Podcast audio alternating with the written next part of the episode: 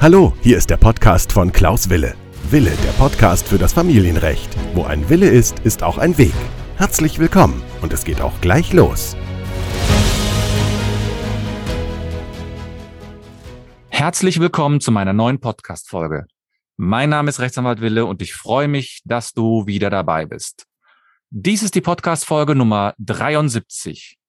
Und heute haben wir das Thema fünf Tipps, wie man mit einer Trennung umgeht. Und zwar, es geht heute nicht um rechtliche Tipps, sondern es geht um, ich nenne es jetzt mal, die emotionale Gesundheit. Und wir Rechtsanwälte sind ja quasi nur auf die Lösung von rechtlichen Problemen fixiert. Aber ich habe die Erfahrung gemacht, dass man als Mandant, aber auch als Rechtsanwalt auch gedanklich, mental, psychisch eine Stabilität braucht, und die entscheidet häufig auch über den Erfolg, über den Misserfolg eines Prozesses, eines Verfahrens. Ihr wisst ja, wenn ihr mich schon häufiger gehört habt, ich mache ja sehr viel über Umgangsverfahren, über Sorgerechtsverfahren, Unterhalt. Und solche Verfahren sind ja eigentlich, ich sag mal, Marathonläufe. Die beginnen zwar einmal, dann ist man vielleicht noch stark, aber die dauerhafte Befeuerung, ich sag mal, der Gegenseite oder auch des Umfeldes, die verändern natürlich auch einen selbst und können einen sehr stark mitnehmen. Und ich habe mir deswegen heute gedacht, ich werde mal einen Experten bzw. eine Expertin einladen, die sich mit dem Thema besonders gut auskennt. Sie ist schon jahrelang Expertin darin. Sie bietet sowohl Online als auch Offline Kurse an in diesem Bereich. Und deswegen freue ich mich, dass ich die Jennifer Schwarz begrüßen kann. Hallo Jennifer. Hallo Klaus. Ja, Herzlich willkommen, dass du heute bei meinem Podcast dabei bist. Ich freue mich sehr. Du hast gleich die Möglichkeit, dich vorzustellen. Ich möchte kurz nur darauf hinweisen, dass ihr natürlich jederzeit gerne meine Facebook-Gruppe kommen könnt. Die heißt ja Familienrecht Neue Wege mit Klaus Wille gehen.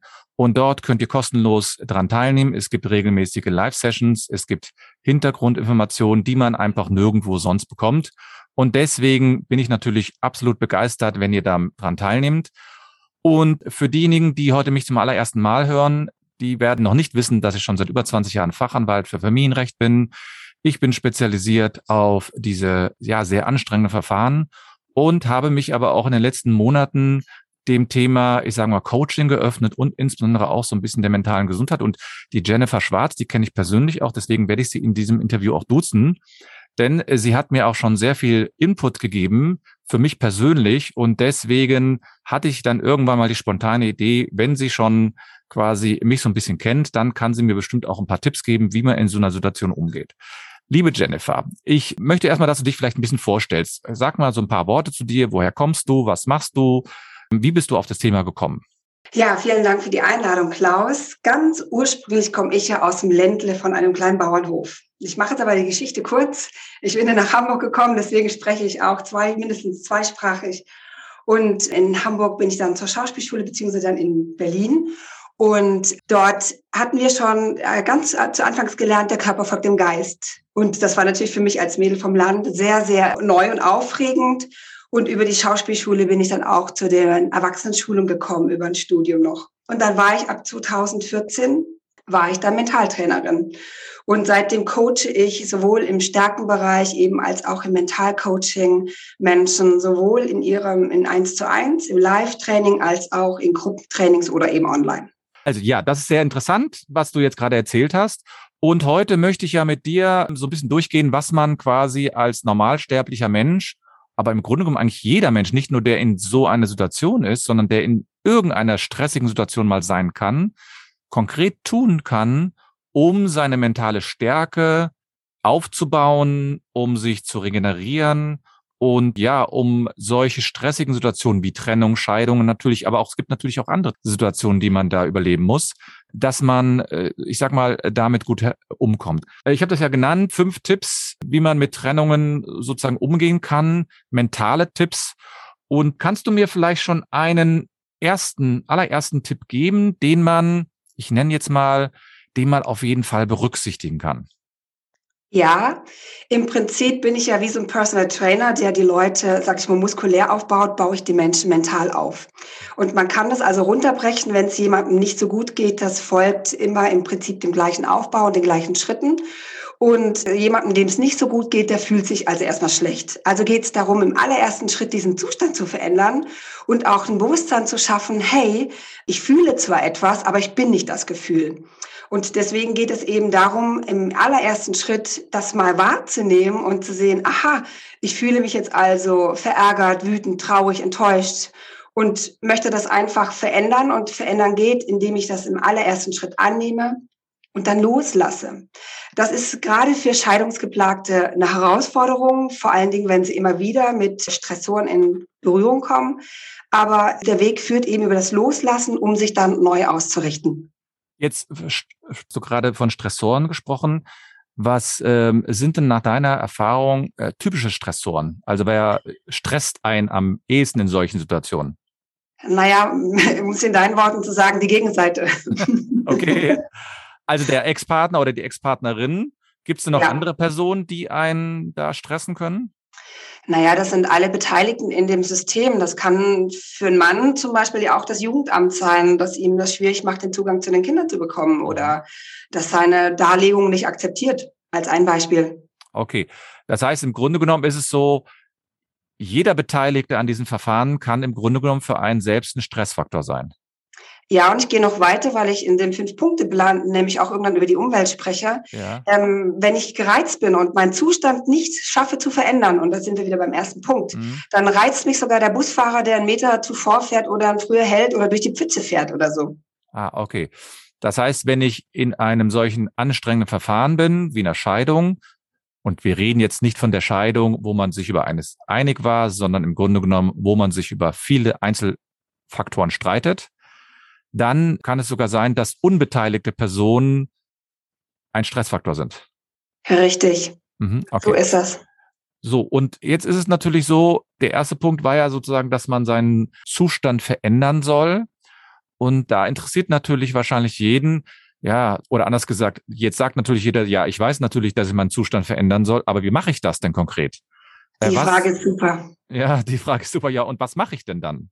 Also ich möchte ein Bild heranziehen. Stell dir mal vor, so dein Innenleben ist ein großes Wasser und da schwimmen rote und grüne Fische drin rum. Ein Wasser ist ein Schwimmbecken. Genau, oder ein mhm. großes Aquarium. Mhm. Und die roten und grünen Fische, die sind quasi so Barometer für den Zustand. Mhm. Und wenn du viele rote Fische da drin hast, die auch noch riesengroß sind und die grünen, sage ich mal, verdrängen oder sogar auffressen, also die guten Gefühle in dir die, oder die Gefühle, die dir Chance geben, dich gut zu fühlen, dann hast du einen Schiefstand und dann fühlst du dich mies. Also geht es darum, in, in, diesem Bild die grünen Fische zu stärken und zu vermehren. Also sie größer zu machen und zu vermehren. Und wie kann ich das machen? Da rate ich immer jedem, in sich hineinzufühlen. Der eine lädt in der Natur auf, der nächste lädt mit einer guten Freundin und einem Kaffee und einem Kuchen auf, der nächste geht angeln, äh, der nächste geht golfen, ähm, der eine fährt drei Tage weg, der nächste guckt Katzenvideos und der nächste hat die Katze auf dem Schoß. Also das ist eine ganz individuelle Sache, aber es geht ganz klar darum, sich die Dinge zu organisieren, die, die den inneren Akku aufladen. So ein bisschen zusammenzufassen, das heißt, man muss sich um sich selbst kümmern. Ja, und das hat aber eine Tücke, wenn du sagst, äh, sich um sich selbst kümmern, da kann auch jemand auf der Couch sitzen und so vor sich hin stieren und irgendwie sich in einem Film ertrinken. Nee, es geht um eine aktive, um ein aktives Zustandsmanagement. Okay, und Jetzt ist es natürlich so, das heißt ja, aktives Zustandsmanagement ist natürlich sehr, ich sag mal, noch abstrakt. Ja. Ähm, und jetzt hast du davon gesprochen, dass man ja trotzdem etwas machen muss. Was kann ich denn konkret machen? Also so gedanklich auch, weil manchmal ist ja. es ja auch so, man kann vielleicht gar nicht groß was unternehmen. Vielleicht ist man krank oder, aber trotzdem hat man ja diese Stressfaktoren immer um sich herum. Was kann man denn also machen? Die allerleichteste Übung ist atmen. Ja, das mag sich komisch anhören, ist aber so. Warum, warum ist das die einfachste Übung? Also beim Zustandsmanagement geht es darum, das Gehirn auszutricksen. Das Gehirn kann eins in einem Moment gleichzeitig. Das heißt, wenn ich äh, mich für, für Trübsal entscheide, dann ist das Gehirn in Trübsal und der Körper auch. Und wenn ich mit dem Denken anfange zu sagen, okay, mir geht's gut, auch wenn sich das jetzt erstmal blöd anfühlt, aber zu sagen, ich entscheide jetzt, ich bin die Instanz, ich entscheide jetzt, mir geht es gut und dann in diesem Moment einfach etwas zu tun, was dem Polar, äh, in der Polarität entgegensteht. Man einfach kurz einen Moment das durchbricht und wieder tut und wieder tut, dann fängt man an, in einen anderen Zustand zu kommen. Okay, jetzt hatte ich noch in Erinnerung, wir hatten ja so ein bisschen ne, schon mal gesprochen und da hast du dann so gesagt, ja, man muss natürlich sozusagen seinen Zustand verändern, aber manchmal geht es ja gar nicht so schnell. Also ich überlege mir natürlich, jetzt heißt es Zustand verändern, aber trotzdem komme ich ja dann immer so in diese Schleife hinein. Also wenn ich mir jetzt überlege, ich habe eine gerade eine riesige stressige Situation, meine Ex oder mein Ex hat mich wieder geärgert oder vielleicht sogar jemand, der im Umfeld ist. Wie fange ich denn da am besten an? Wie ich gesagt habe, es fängt mit einer Entscheidung an. Es fängt mit der Entscheidung an, gut für sich zu sorgen, Verantwortung zu übernehmen und es zu sich zu holen. Die Macht, also hört sich blöd an, aber die Macht zu sich zurückzuholen. Nicht mehr zu sagen, nee, nee, nee, mein Ex-Mann, meine Ex-Frau, mhm. sondern wirklich zu so sagen, ja, ich erkenne an, die sind halt, wie sie sind. Und jetzt entscheide ich, ich mache einen Spaziergang. Und wenn ich wirklich gar nichts machen kann, kann ich atmen. Und zwar, ich atme zum Beispiel auf vier Zähler ein und auf doppelt so lang acht Zähler mindestens aus. Und der Körper gibt beim Ausatmen ab. Das heißt, ich gebe schon von meiner Stressladung beim längeren Ausatmen, beim geführten Ausatmen gebe ich Energie ab. Ah, okay.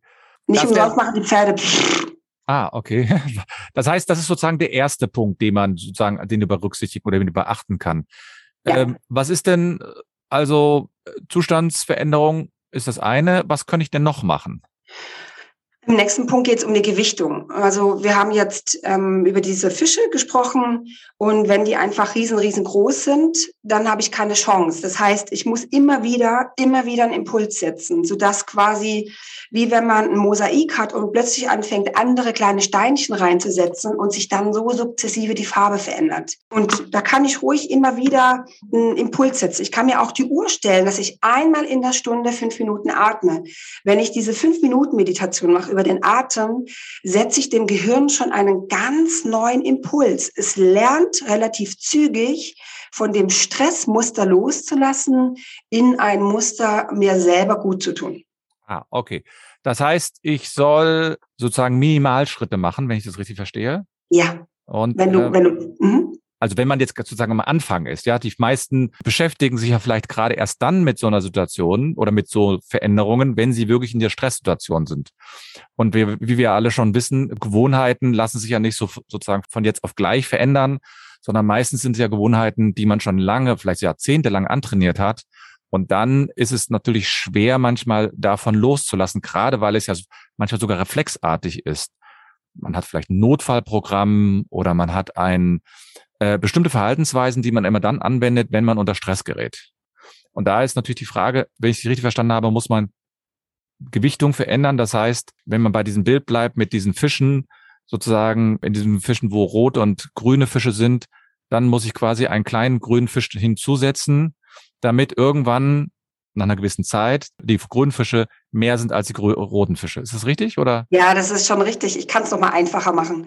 Stellen wir uns vor, das äh, sich scheidende Ehepaar wohnt noch im gleichen Haus, weil das Haus mhm. riesengroß ist und toll und teuer war. Und der Mann schläft im Keller oder die Frau im Dach, wie auch immer, und die laufen sich immer wieder über den Weg. Das ist quasi auch eine ungünstige Gewichtung. Der rote Haifisch äh, kommt quasi immer wieder um die Ecke. Und wenn ich nur, ich sage jetzt mal, einfach dafür sorge, dass ich den Nachmittag nicht im Haus bin oder dass ich abends erst um 21 Uhr zurückkehre oder ähm, welche Modelle es auch immer geben mag, dann fange ich das an, langsam in ein anderes Gewicht, Gleichgewicht zu bringen. Ah, okay. Also das ist sozusagen die Situation, dass ich kleine Schritte mache und dadurch das Verhältnis etwas verändere, die Gewichtung verändere. Und jetzt hast du gerade das Beispiel gebracht, dass wenn man im gleichen Haus noch lebt, also man ist getrennt, man kann ja innerhalb einer Wohnung auch getrennt sein, dann beginnt auch das Trennungsjahr. Das bedeutet also, wenn ich zum Beispiel mit meiner Ex-Frau oder mit meiner Nochfrau, muss man ja sagen, weil ich noch nicht geschieden bin, wenn ich mit ihr vereinbare, pass auf, du bewohnst jetzt den oberen Teil und ich bewohne den unteren Teil des Hauses, dann kann trotzdem das Trennungsjahr beginnen. Aber manchmal ist das ja vielleicht auch nicht gerade die ideale Lösung, weil im Grunde genommen, so wie du es ja gesagt hast, man läuft sich ja immer noch über den Weg und man hat dann immer noch diese Trigger, oh, ich muss jetzt diesen Menschen wiedersehen oder verstehe ich das falsch? Äh, wäre es dann nicht vielleicht sinnvoll, dass man sich entscheidet, was anderes zu machen? Ja, das ist auch eine gute Frage. Wenn ich also in, in mir erlauben kann, also auch wieder eine bewusste Entscheidung, wenn ich mir erlauben kann, ähm, die Gewichtung derart zu verändern, dass ich das Umfeld verändere, das wäre der Punkt drei. Mhm für wenige hundert Euro ein Zimmer anzumieten, dann bin ich erstens dort komplett raus und ich habe diese Trigger auch nicht mehr. Also ich muss nicht nur an der Gewichtung schrauben, sondern ich habe einen großen roten Fisch einfach schon mal aus dem Wasser herausgenommen, nämlich dem nicht mehr, hm, sag ich mal, für meine Lebensgemeinschaft gut taugende Lebenspartner immer wieder über den Weg zu laufen. Also ich sage, die, um, die Umgebung zu ändern, da hängen ja auch manchmal Familienmitglieder dran, Cousins, Brüder, äh, Eltern, Schwiegereltern, die ja auch noch an diesem Prozess oft mit drin hängen und, und noch ihre Meinung mitgeben und sich da reinhängen. Und das kann ich natürlich durch die Veränderung des Umfelds vermeiden. Also das kann ich natürlich bestätigen. Aus rechtlicher Sicht ist es häufig so, dass zum Beispiel so Umgangsverfahren oder Sorgerechtsverfahren im Grunde genommen nicht nur mit dem Vater oder der Mutter geführt werden, sondern häufig sind es auch Geschwister oder Großeltern, die hier in diesem Fall noch, ich sag's mal ganz vorsichtig, dran teilnehmen und da sogar Druck ausüben. Das ist eben das etwas Schwierigere, was viele etwas übersehen, dass so ein Prozess jetzt nicht nur zwischen Eltern geführt wird, sondern auch die Hintergrundfamilie nenne ich das jetzt mal. Genau. Also Großeltern, Cousinen, Cousins, Brüder, Schwestern, Tanten, Onkels, also es kann relativ weitläufig sein. Und so wie ich dich verstanden habe, ist es so, manchmal ist es sinnvoll, den Kontakt vielleicht etwas einzuschränken, um diese Situation, ich sag's mal, für einen selbst zu erleichtern. Ja, jetzt ist es ja so, hm, für mich als Deutsche, ich, ich habe ja kenne ja relativ kleine Familien um mich herum, aber wir haben ja einfach auch äh, Deutschland als kulturellen Mix hier und da kommen die Befindlichkeit der kulturellen Unterschiede noch mit rein und das ist manchmal hochexplosiv und kann einfach unglaublich belastend sein für den Einzelnen. Das heißt also, wenn jetzt jemand aus einem ganz anderen Kulturkreis kommt, haben die ganz andere Ansichten und das fließt ja. natürlich dann immer in diese, aber es floss ja auch schon mit in die Beziehung rein, ne? Das ist ja dann für die vielleicht keine Unter eine Überraschung. Ja, aber deswegen geht es ganz klar darum, das Umfeld zu verändern, weil wenn das schon in der Beziehung mit eingeflossen ist, dann fließt es auch in der Trennung mit ein. Mhm. Also ich fasse das nochmal zusammen. Du hast als erstes gesagt, man soll den Zustand verändern. Dann das zweite war jetzt Gewichtung soll man äh, verändern. Und das dritte ist das Umfeld verändern. Ähm, mhm. Was wäre denn so der vierte Ratschlag? Die Königsdisziplin, sich selbst zu verändern. Warum ist das die Königsdisziplin? Naja, ich komme aus einer Generation, wo das nicht so üblich war, dass die Eltern gesagt haben, hey, arbeit mal an dir selber und veränder dich. Ah. Mm, wir, wir, sind noch ganz anders ausgerichtet. Wir sind ausgerichtet, einen guten Job an Land zu ziehen und ein gutes Leben zu führen und eine gute Familie zu sein. Und sich selbst zu verändern bedeutet, dass ich äh, nicht mehr so im Außen agiere und lebe, sondern anfange, nach innen zu schauen, zu beobachten und vielleicht dann auch zu gewichten und zu verändern. Und was macht man? Also, das hört sich natürlich immer sehr schön an. Man soll sich selbst verändern. Das ist ja, es gibt ja so diesen Spruch, du musst erstmal bei dir selbst anfangen oder vor deiner eigenen Türe kehren, bevor du irgendwo anders bist. Jetzt ist natürlich die Frage, das schließt ja so ein bisschen an, an das, was du zuerst gesagt hast. Zustand verändern. Das heißt, dass man muss sich um sich selbst kümmern. Ja, also es setzt voraus, dass ich so langsam trainiere und, und mir gelingt, nach innen zu schauen und nach innen zu schauen, wenigstens, wie geht's mir denn? Mhm. Wie fühle ich mich? Und wenn es ganz gut läuft, wo fühle ich dann meine Trauer gerade, meine Wut gerade in mir? Das Kochen, das Pulsieren, das Pochen. Aber mit sich selbst verändern mh, mm, gehe ich auch noch mal einen Schritt, einen leichteren Schritt. Viele erlebe ich, die aus einer Trennung kommen, die sagen, warum hat er das gemacht? Warum geht sie mir so auf den und das ist eine Ego-Falle. Wenn ich diese Warum-Frage kultiviere, geht mein Blick immer quasi über den Rückspiegel nach hinten. Ziel aber einer, eines, sag ich mal, resilienten Umgangs mit so einer Krise ist es, äh, souverän nach vorne zu gehen. Und das bedeutet, vom Warum sich zu lösen zum Wozu. Wozu animiert mich das? Wozu bewegt mich das? Wozu mache ich das? Zum Beispiel für meine Kinder, für ein besseres Leben, für mehr Freiheit, für sortiert zu sein, ähm, respektiert zu sein. Aber wenn man das jetzt mal konkret macht, ein Mann hat eine Frau betrogen, machen wir mal so ein, so ein Klassiker. Ach. Wobei das natürlich auch genau umgekehrt sein kann. Also nicht, dass ich Richtig. böse, böse Bemerkung bekomme. Also entweder ein Mann oder eine Frau hat den Partner betrogen. Dann fragt er sich natürlich schon, der, der Betrogene, warum ist das passiert? Genau, aber das ist so in etwa wie wenn du die Autobahn mit 200 Sachen fahren willst, Blinker links und dann über die Rückspiegel deinen Weg nach vorne definierst. Funktioniert nicht. Du, du landest in der Leitplanke oder am nächsten Auto. Natürlich kannst du das tun, aber es bringt dich überhaupt nicht weiter.